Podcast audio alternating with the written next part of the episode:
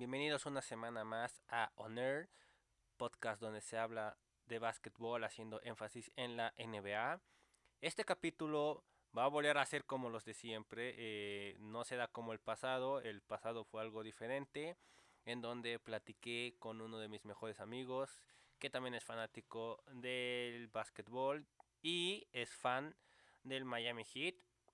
A pesar de, de la debrayada que nos echamos, creo que se cumplió con el objetivo que era hablar sobre el Miami Heat. Ya después sacamos otros temas, pero pues al final fue un capítulo que me divertió mucho hacerlo, eh, escucharlo también.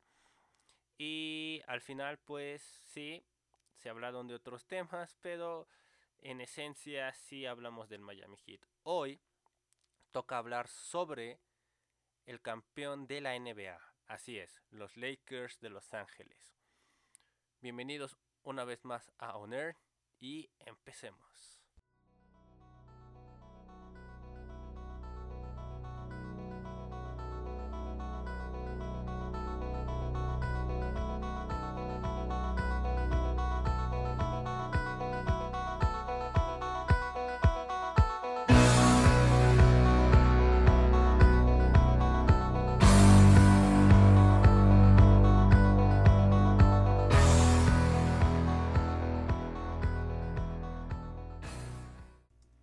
Una nueva temporada comenzó, pero fue detenida por un virus que se produjo en China. Dicho virus hizo que todo el mundo tuviera que encerrarse en sus casas por un tiempo. Eso afectó económicamente a varios países, a negocios, a la cultura, a la música y también al deporte, quienes tuvieron que frenar sus ligas por la situación que cada vez se hacía más grave. Esto también significó el cierre temporal de la mejor liga de básquetbol. Sin embargo, desde ese momento se planteó la posibilidad de poder volver a jugar cuando la situación mejorara. Buscar alternativas, un plan de acción para que la temporada se pudiera terminar. Fue aquí cuando entre pláticas, entre reuniones, lugares, planes, se llegó a una decisión. Crear una burbuja en Orlando, en el SPN Worldwide Center, y concentrar no solo a los ocho equipos clasificados por cada conferencia, sino también a equipos que tuvieran la posibilidad de todavía hacer los playoffs. Esta temporada estaba siendo marcada, pues habían dos favoritos para llegar a las finales. Por parte de la conferencia este, estaban los Bucks de Milwaukee, quienes tenían al MVP de la temporada pasada, Giannis Antetokounmpo. Y del otro lado, por la conferencia oeste, los favoritos eran los Angeles Clippers para muchos, equipo que había traído a Kawhi Leonard, que le había dado su primer campeonato a Toronto Raptors la temporada pasada, que Paul George se había unido a Kawhi para darle a los Clippers ese campeonato, y que para muchos contaba con la mejor banca de toda la liga. Y claro, de la mano de Doc Rivers como su técnico, este equipo pintaba para hacer algo. Sin embargo, había un tercer equipo, los Ángeles Lakers. Este equipo que llevaba 10 años sin entrar a una postemporada, desde el 2010, la última vez que clasificaron a playoffs, ni siquiera esa la temporada pasada clasificaron teniendo a LeBron James. Claro, LeBron James no podía solo, necesitaba ayuda, necesitaba un equipo. No podía cargar a un equipo de novatos aún hacia los playoffs. Fue ahí cuando la gestión de Magic Johnson, cuando el billete de los Lakers hizo presente. Se trajeron a Anthony Davis en la agencia libre, ficharon a Dwayne Howard, ficharon a Danny Green que venía de ganar campeonato con Toronto Raptors y a otros jugadores. El precio por Anthony Davis fue traspasar a todo su futuro para varios.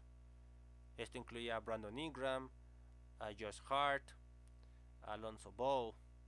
Al único que conservaron fue a Kyle Kuzma, porque, según para varios, era el único que tenía potencial y que podía servirle a LeBron. Rager Rondon se mejoró de sus lesiones y así fue como los Lakers poco a poco fueron construyendo un equipo que pudiera pelear el campeonato, que le pudiera hacer frente a los Clippers y que pudiera dominar la conferencia oeste. Claro, muchos criticaron esa temporada porque decían, no va a ser fácil. Tienes a los Clippers, tienes a Dallas, que ya tenía su dúo, Porzingis, Sano y Luka Doncic. Los Warriors, que definitivamente, a pesar de que perdieron a Kevin Durant, iban a seguir siendo contendientes. Todos sabemos qué pasó con los Warriors esta temporada. Denver, que empezaba a lucir como un equipo sólido, como un equipo fuerte, que al principio decíamos es un equipo de playoffs, pero que en la burbuja terminó sorprendiendo,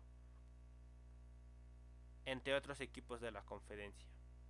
Houston, claro, Westbrook había fichado ahora para los Rockets, se reencontraba con James Harden, claramente lo ponían como una opción. Empezó la temporada y este equipo de los Lakers sorprendió, primero al ser el equipo que traía mejor récord. Y poco a poco fue dominando la conferencia oeste, a tal grado de que cuando se tuvo que hacer el padón, los Lakers eran el líder del oeste antes del padrón del coronavirus. ¿Qué pasó después? Se tienen que concentrar en sus casas. No hay liga, están a expensas de ver qué hace el comisionado Adam Silver y toda la directiva de la NBA.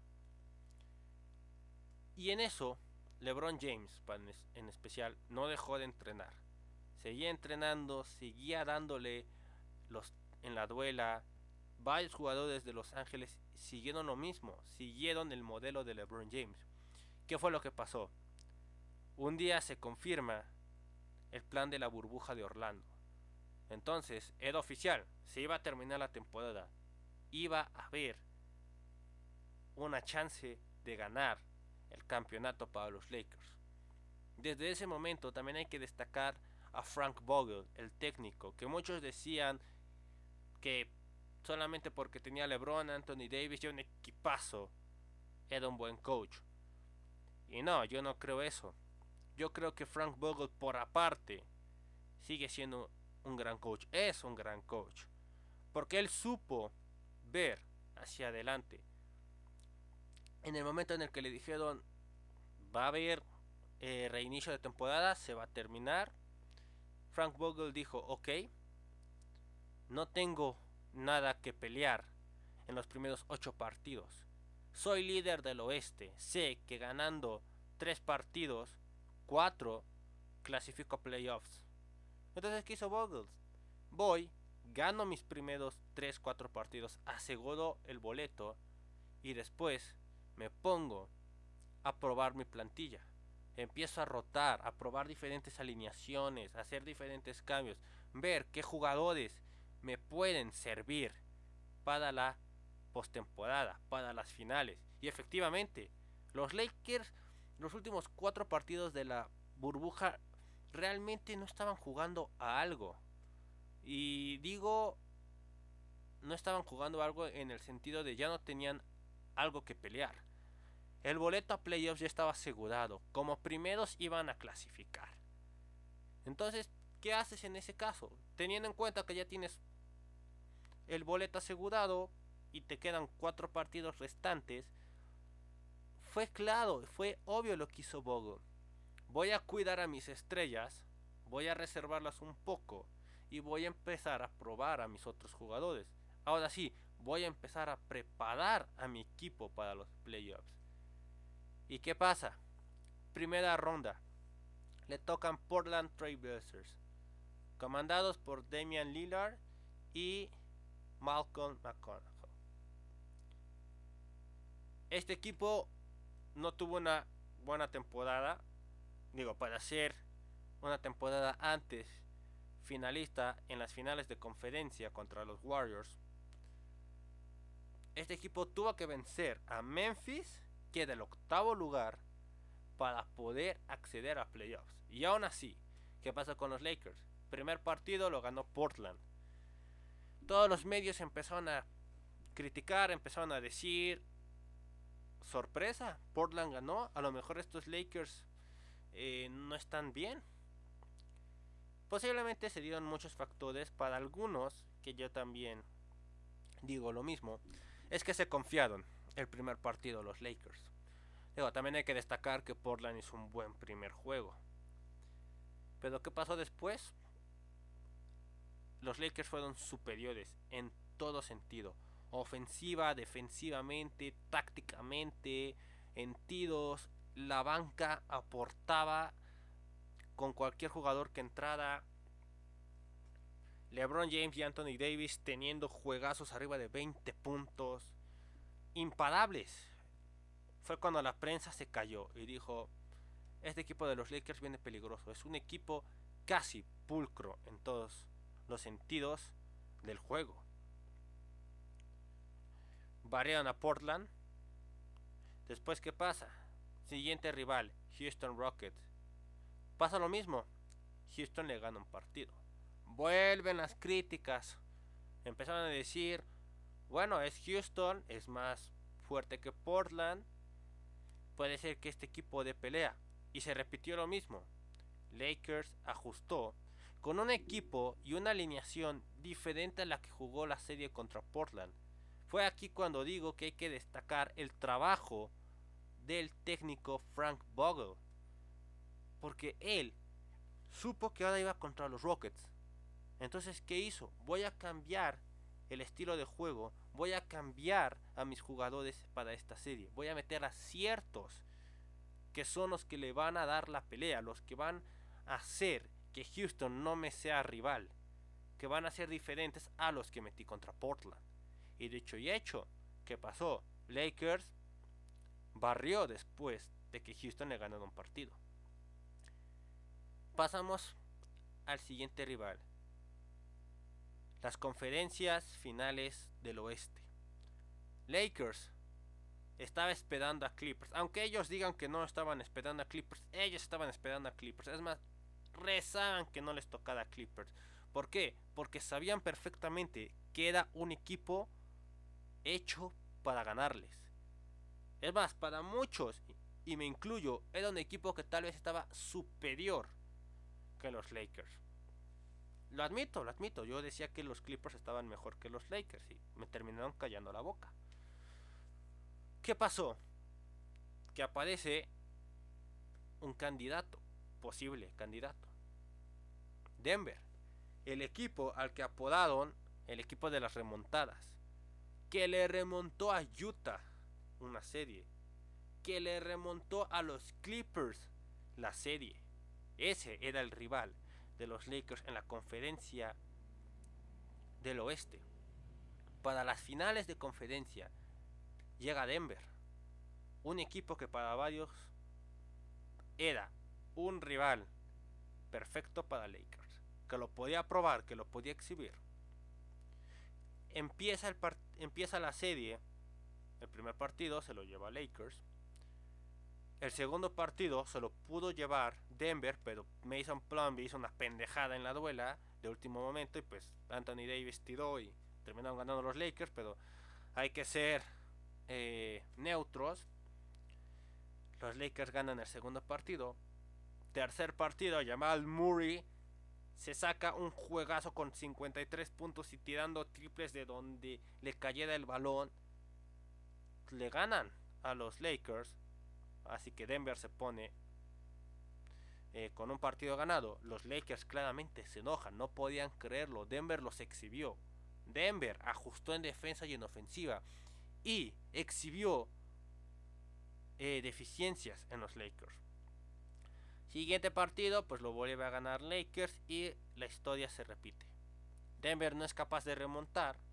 Lakers gana las conferencias eh, finales del oeste y accede a las finales. Después de 10 años regresa Los Ángeles Lakers a las finales, de la mano de LeBron James y de Anthony Davis. Y de jugadores claves como Ray Rondon, que fue importante contra Houston, eh, Kyle Kuzma, Cadwell Paul, jugadores que fueron importantes contra Denver. Faltaba un rival. Todos decían, va a ser los Bucks de Yanis. O se podía repetir después de muchos años un capítulo más de la gran rivalidad de la NBA. Celtics Lakers, porque los Celtics habían llegado a las finales del este, pero no, tampoco. Se vuelve una final interesante porque LeBron James enfrentaría por primera vez al equipo que le dio su primer título. El Miami Heat. Iba a reencontrarse con el coach que le dio su primer título en la NBA. Eric Spolstra. Un equipo de Miami que venía con un Jimmy Butler inspirado, un Tyler Hero que sorprendió a todos, Goran Dragic siendo el mejor eh, promediando Van Avedallo, una bestia en pintura. Tyler.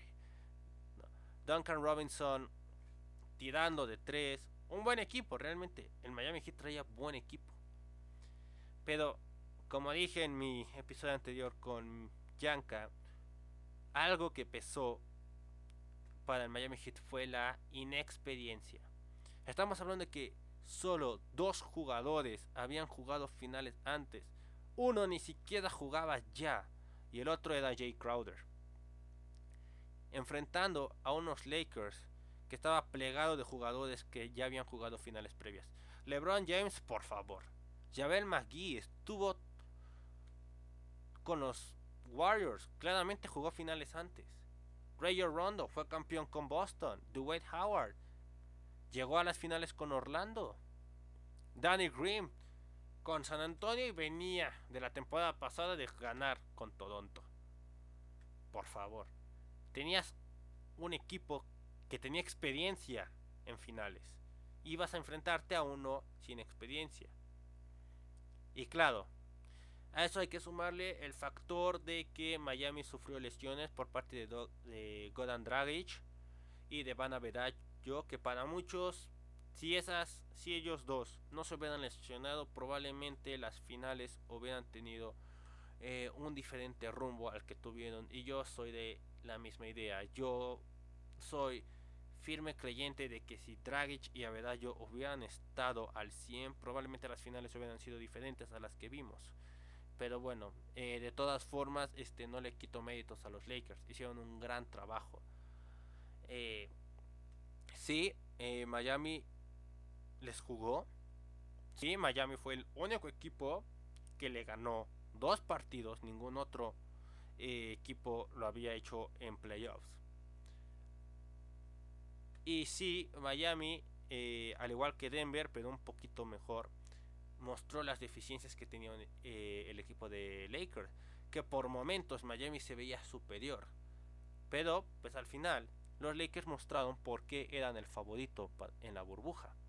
¿Por qué después de que se van los Bucks y los Clippers, ellos eran los favoritos? ¿Por qué? Porque se vio un trabajo en equipo. Todos aportaron. Un LeBron James que a diferencia de cuando estaba en Cleveland, no se echaba el equipo al hombro. Tenía jugadores que podían hacer eso por él. Anthony Davis, Rayo Rondo. Es más, hasta Cadwell Paul en un momento fue importante en la serie y se echó el equipo al hombro eh, Kyle Kuzma que respondía. Danny Green, no, Danny Green sí tuvo unas finales para el olvido, a él sí no lo voy a meter. Eh, Dwight Howard, para varios que estaba acabado. Vital contra Denver y Vital contra eh, Miami Heat en la pintura. Entonces, ¿qué pasó? Vimos un trabajo en equipo, vimos a un equipo, todos queriendo ganar un campeonato, pero lo más importante, todos se apoyaban, todos se ayudaban en la duela. A eso le agregamos la buena dirección de Frank Vogel, que como dije, desde que los Lakers aseguran su boleto eh, en los primeros cuatro partidos de la burbuja, que dijo, pues si me quedan otros cuatro, voy a preparar mis equipos de playoffs. Voy a tener mi equipo titular, mi equipo principal, Pero debo de tener un equipo 2, un equipo 3. Yo no sé si me van a lesionar jugadores. Tengo que tener alternativas. Y tengo que saber cuáles son esas alternativas. En las finales ajustaba. Sí, después de que perdían un partido, pero ajustaba el siguiente. Y los Lakers eran un equipo diferente y se veían ampliamente dominando al otro equipo. Con Miami costó más, a excepción del primer juego y el segundo. Pero aún así, eh, los Lakers claramente fueron el mejor equipo de la burbuja, el mejor equipo de la temporada. Y aunque no me agrada LeBron James, tengo que decir que eh, fue una temporada eh, buena, merecida, un campeonato que para muchos sí queda en el asterisco por lo que se vivió, pero vaya, tal vez si no hubiera pasado lo del coronavirus, aún así los Lakers hubieran sido campeones. Posiblemente. No sabemos. A lo mejor los Bucks hubieran llegado a las finales y haber, les pudieran haber hecho eso. Eh, ya saben, la, la travesura de ganarles. A lo mejor Clippers los sacaban en las finales del oeste. Pero pues como dicen, el hubiera no existe. Y realmente eh, los Lakers este, tienen un gran equipo armaron un gran equipo y era un equipo de campeón, vaya. Si no ganaban los Lakers, este, la media se los iba a comer completamente. Y es más, muchos jugadores iban a plantearse diciendo, ¿qué carajos pasó? O sea, teníamos un equipo para campeonato y no lo ganamos. Ahora los Lakers son campeones, eh, están todo los Ángeles está celebrando, a eso hay que sumarle que los Dodgers también ya son campeones, entonces ya saben. Los Ángeles ahorita es la ciudad de los campeones. El mame va a estar fuerte, porque casualmente ahora todos son fan de los Lakers. Casualmente ahora todos le van a los Lakers. Pero eso sí, quiero decir, antes de terminar el episodio de hoy. Los Lakers, la próxima temporada Sí, siguen siendo candidatos para repetir, sí, para varios siguen siendo los máximos favoritos. Para mí no lo son. Y solo tengo que decir algo. Les va a costar. La van a tener más difícil esta temporada. Y con esto concluimos el episodio de hoy de Los Ángeles Lakers. Ah, gracias por escucharlo. Síganme en mi cuenta de Instagram, Honor Basketball. Ahí subo información de cuándo eh, están los podcasts ya disponibles en las plataformas. Eh, información de la NBA y un poquito de la liga de baloncesto aquí de México. Gracias por escucharme y nos vemos en otra semana con otro episodio donde hablaremos de la agencia libre porque se ve interesante esta agencia libre que va a ser clave para que muchos equipos sean candidatos y obviamente, ¿por qué no? Para ver qué tan difícil tendrán los Lakers el camino para el back to back. Antes de terminar, breves de la semana, se confirma ya que la NBA tiene fecha de arranque, va a ser el 22 de diciembre y se va a jugar con 72 partidos. Y de hecho, el próximo episodio también vamos a hablar de eso. La NBA arranca en épocas navideñas. Soy Santi León de Honor. Gracias por escucharme.